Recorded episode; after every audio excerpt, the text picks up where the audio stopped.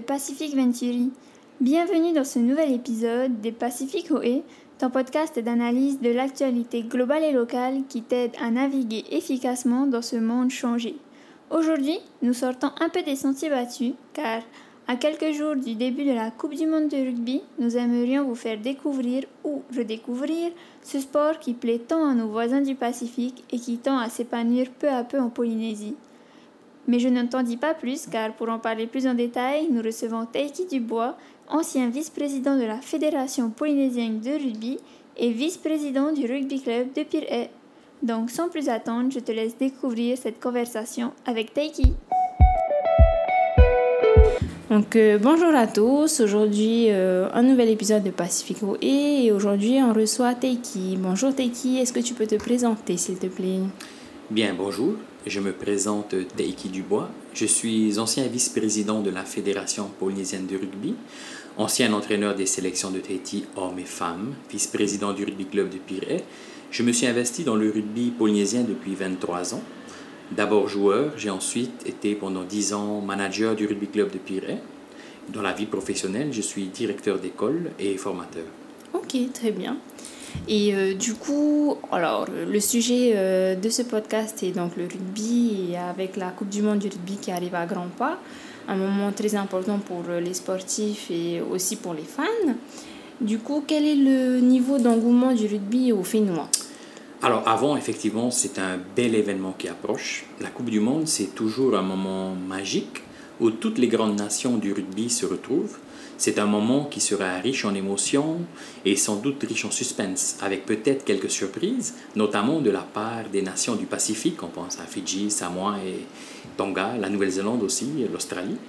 Et puis, avouons-le, on a tous un peu hâte que cela commence parce que l'équipe de France fait partie des grandes favorites cela ne veut pas dire qu'ils seront champions du monde, cela veut dire qu'ils ont les arguments pour rivaliser et peut-être aller soulever le trophée. Au niveau du Fénois, on est encore un peu dans une phase confidentielle, dans mhm. laquelle les initiés sont de plus en plus impatients, mais le grand public, lui, n'est pas encore concerné par l'événement. Il le sera au fur et à mesure de la, que la communication des médias montera en puissance dans les jours à venir. Après, j'ai aussi envie d'ajouter que durant cette Coupe du Monde, nous avons de jeunes Polynésiens qui seront impliqués au cœur de l'événement. Mhm.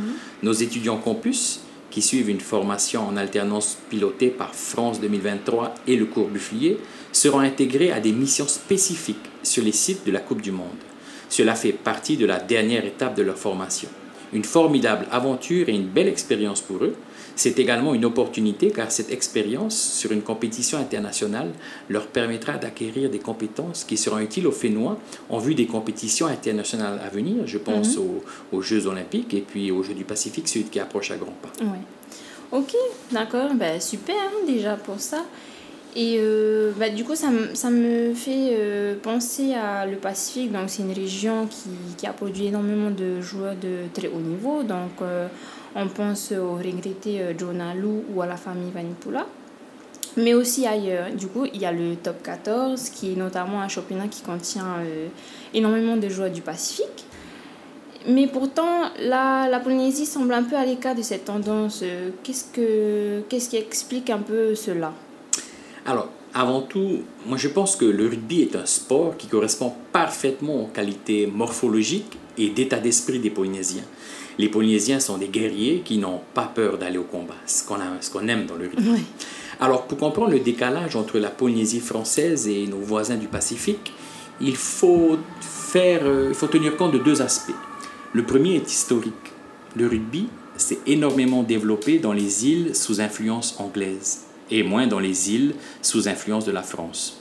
De ce fait, dans ces pays, le rugby est le sport numéro un, au contraire de chez nous. Le deuxième est économique. Aujourd'hui, le rugby permet de signer des contrats professionnels. Et donc, dans de nombreux pays du Pacifique, où les perspectives d'insertion professionnelle sont très faibles, beaucoup s'investissent et travaillent dur pour progresser rugbystiquement, mhm. dans l'objectif d'obtenir un contrat professionnel et ainsi aider l'ensemble de sa famille à rester au pays, ce qui n'est pas le cas chez nous. Alors oui, c'est une réalité, le rugby est plus en retrait chez nous, en Polynésie française. Mais je vais profiter de rajouter autre chose, c'est qu'au-delà de ces deux premières raisons, je rajouterais aussi que depuis que le sport polynésien est devenu une compétence du pays, on est dans les années mi-80, le développement de la masse, base de la pyramide vers le haut niveau, a été progressivement délaissé par les gouvernances du rugby polynésien. Si ce n'était pas dans la volonté affichée, cela se traduisait en tout cas par une absence réelle de stratégie de développement de la masse alors même qu'un gros travail avait été réalisé entre les années 70 et mi-80, l'héritage laissé par les comités fédéraux n'a hélas pas su être fructifié, ce qui d'ailleurs a été le cas pour de nombreux sports si on prend le temps de se pencher sur l'histoire et l'évolution du sport en Polynésie française. Mhm. C'est en tout cas l'une des raisons principales qui nous a poussé à nous réunir pour créer la Fédération polynésienne de rugby en 2015. Mhm. Notre objectif prioritaire étant en rupture avec la gouvernance de la Fédération tahitienne de rugby, de travailler sur le développement et la masse, en pénétrant notamment de manière plus organisée et structurée le milieu scolaire. On ne peut aujourd'hui que se réjouir du travail effectué par tous, fédérations et clubs. Nous sommes aujourd'hui un partenaire solide sur lequel la DG2E, mais aussi les écoles privées peuvent s'appuyer pour proposer l'activité rugby dans les écoles. Nous avons des clubs dynamiques, prioritairement chez les jeunes, le rugby polynésien n'a jamais compté autant d'écoles de rugby, d'éducateurs diplômés. Oh, Alors oui, aujourd'hui, on ne brille pas encore tout en haut, mhm. mais aujourd'hui, on travaille dans l'ordre suivant un schéma de développement. Aujourd'hui, on développe la masse, le scolaire. Je rajouterai quand même que chaque année, nous avons une petite dizaine de Polynésiens qui rejoignent des clubs ou des centres de formation de métropole, ce qui montre que le travail est en train de porter ses mhm. fruits. Et n'oublions pas, nous avons également quelques Tahitiens au plus haut niveau, notamment en top 14, comme Teiva Jacquelin avec le club de Bayonne, qui a également intégré l'équipe de France de rugby à 7. On a aussi des joueurs comme Makalia, François Tardieu mm, et tant d'autres Tahitiens. Donc ce que l'on fait aujourd'hui n'est peut-être pas le plus bling-bling, mais dans les années futures, nos successeurs pourront bénéficier de ce travail de fond, de l'élargissement de la base de la masse. Chaque chose arrivera en son temps si les fondations sont solides. Ok, bah, très bien. Hein. En tout cas, on a de fortes euh, compétences euh, qui commencent encore ici à, se développer, donc c'est très très bien.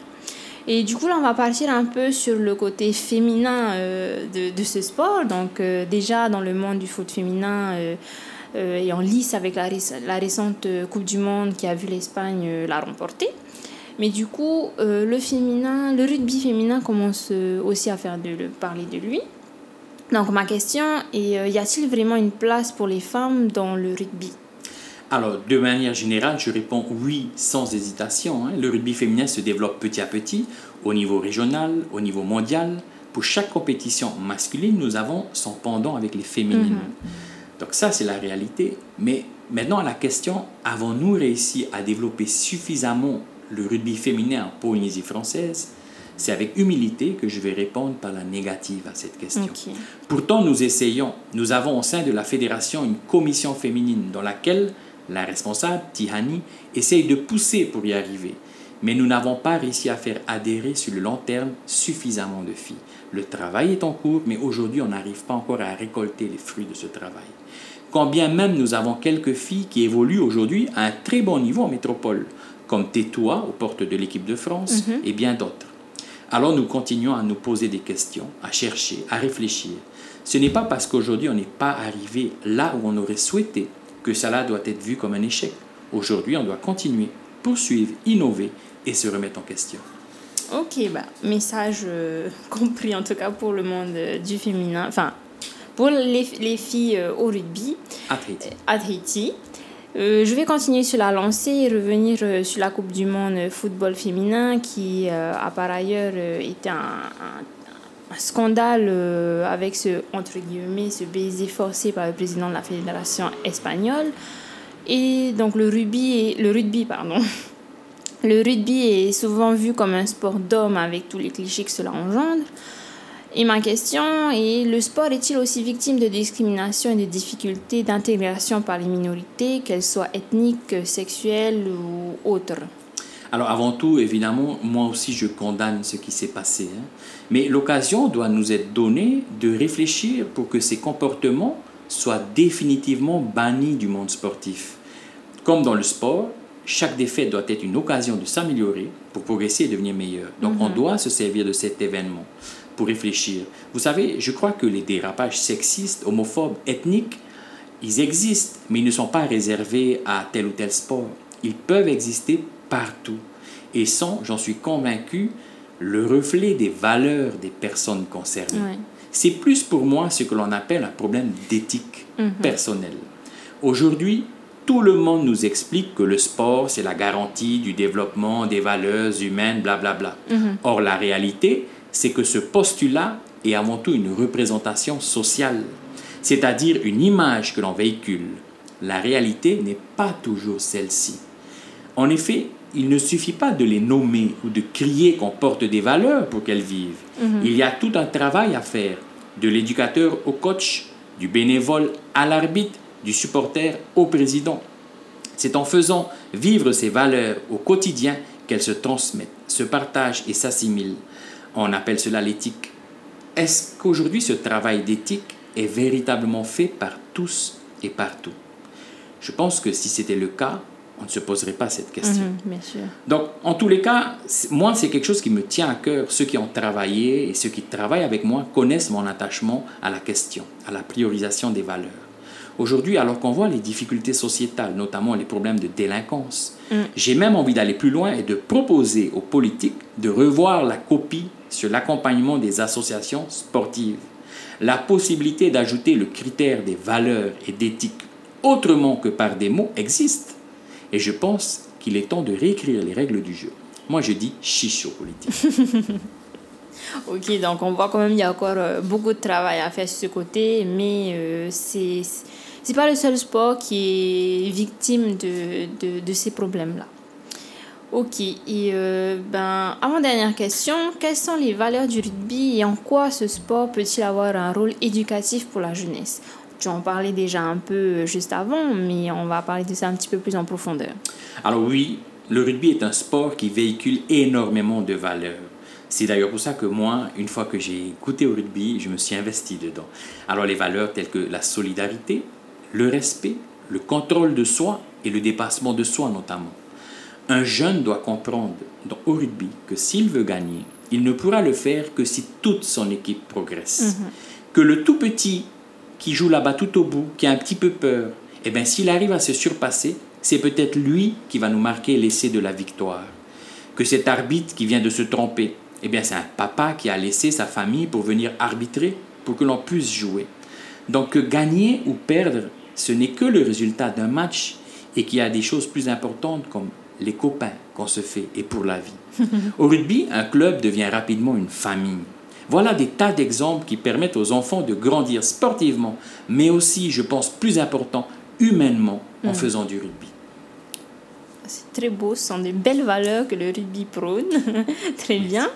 Et ben pour finir, euh, est-ce que tu aurais un message à passer à nos auditeurs euh, avant la Coupe du Monde du rugby? Oui, et je vais bien entendu défendre ma paroisse. hein. Il existe de nombreux clubs de rugby en Polynésie, dans plusieurs communes, euh, qui accueillent des enfants, des garçons, des filles, jusqu'aux adultes. Je vous invite à venir essayer, à venir découvrir ce sport, car au-delà de l'activité sportive que vous pratiquerez, au-delà des valeurs humaines que vous partagerez, vous êtes sûr que vous trouverez certainement une deuxième famille pour le reste de votre vie.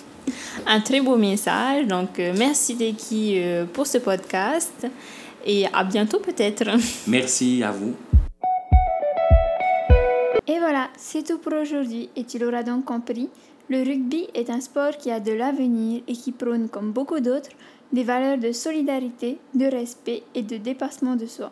Mais c'est aussi, comme l'a si bien souligné notre invité, un moyen de grandir humainement au travers d'un sport et de se retrouver ou de trouver une seconde famille. Si cet épisode t'a plu, n'hésite pas à le partager avec ton entourage et à le noter ou le commenter sur ta plateforme de podcast préférée. Et si tu veux en savoir plus sur le sujet du rugby, n'hésite pas à aller voir la newsletter TOE sur ce thème. Tu peux la retrouver sur notre site internet pacificventuri.com et tu peux également t'y inscrire pour ne jamais manquer un numéro. À la semaine prochaine pour un nouvel épisode, un nouveau thème. Prends bien soin de toi. Nana